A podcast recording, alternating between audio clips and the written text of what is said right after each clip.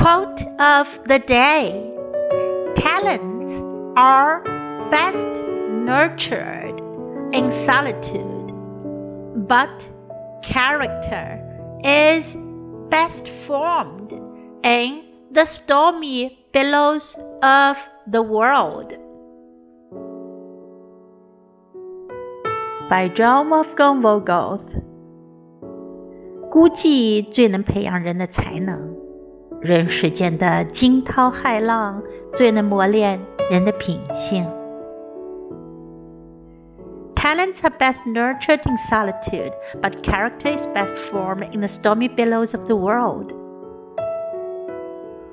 Word of the day solitude, solitude, 孤独、独处、独居。